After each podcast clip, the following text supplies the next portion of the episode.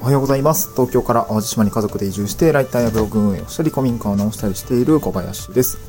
今日は古民家 DIY の、まあ、こんな失敗談がありましたっていう話をしたいなと思うんですけれども、えー和室から洋室への変更。あごめんなさい、えー和室の DIY の、まあ、失敗談ですね。えー具体的に何かっていうと、あの敷居とか、その、畳ですね。畳が入っなんか畳を入れるための枠ってあると思うんですよ。あの、畳の部屋を、あまあ、そのまま畳に、として使う場合は、うんと、まあ、どういう場所をリノベしていくかというと、まあ、多分ですけど、け結構なんかその、下地材っていうのかな？あの、畳めくると、あの、多分し、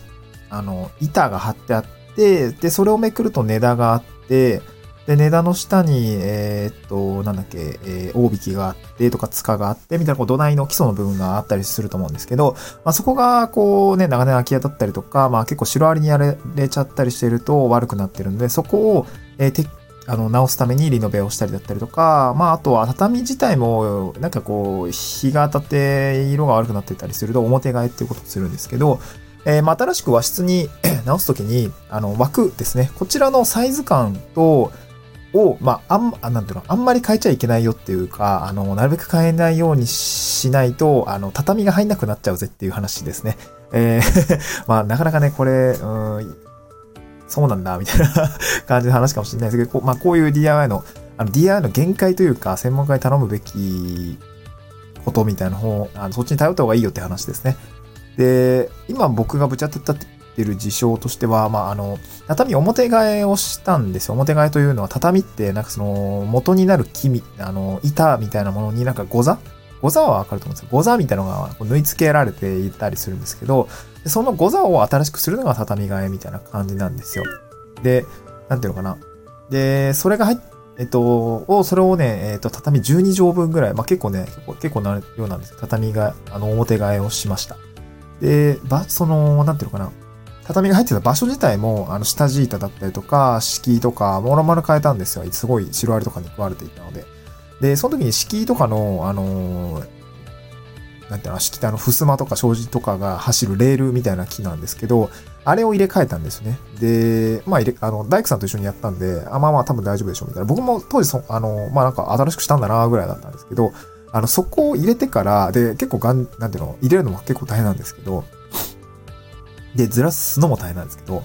で、その後、畳屋さんが来てくれて、畳屋、あの、表替えを任せたんですけど、これはもうちょっと素人じゃ多分無理なんで、あの、畳をね、入れていったんですけど、あのね、順番にね、元通り入れていったんだけど、入んなかったんですよね。そう、入んなかったんですよ。で、これ何が原因かっていうと、やっぱその敷居の、あのーズレみたいな。あ、そんなのがやっぱりあるね、みたいなこと。少しこう、うーん、まあ、4, 4畳、4畳の部屋と8畳の部屋で、あの、いろいろこう、なんていうのかな。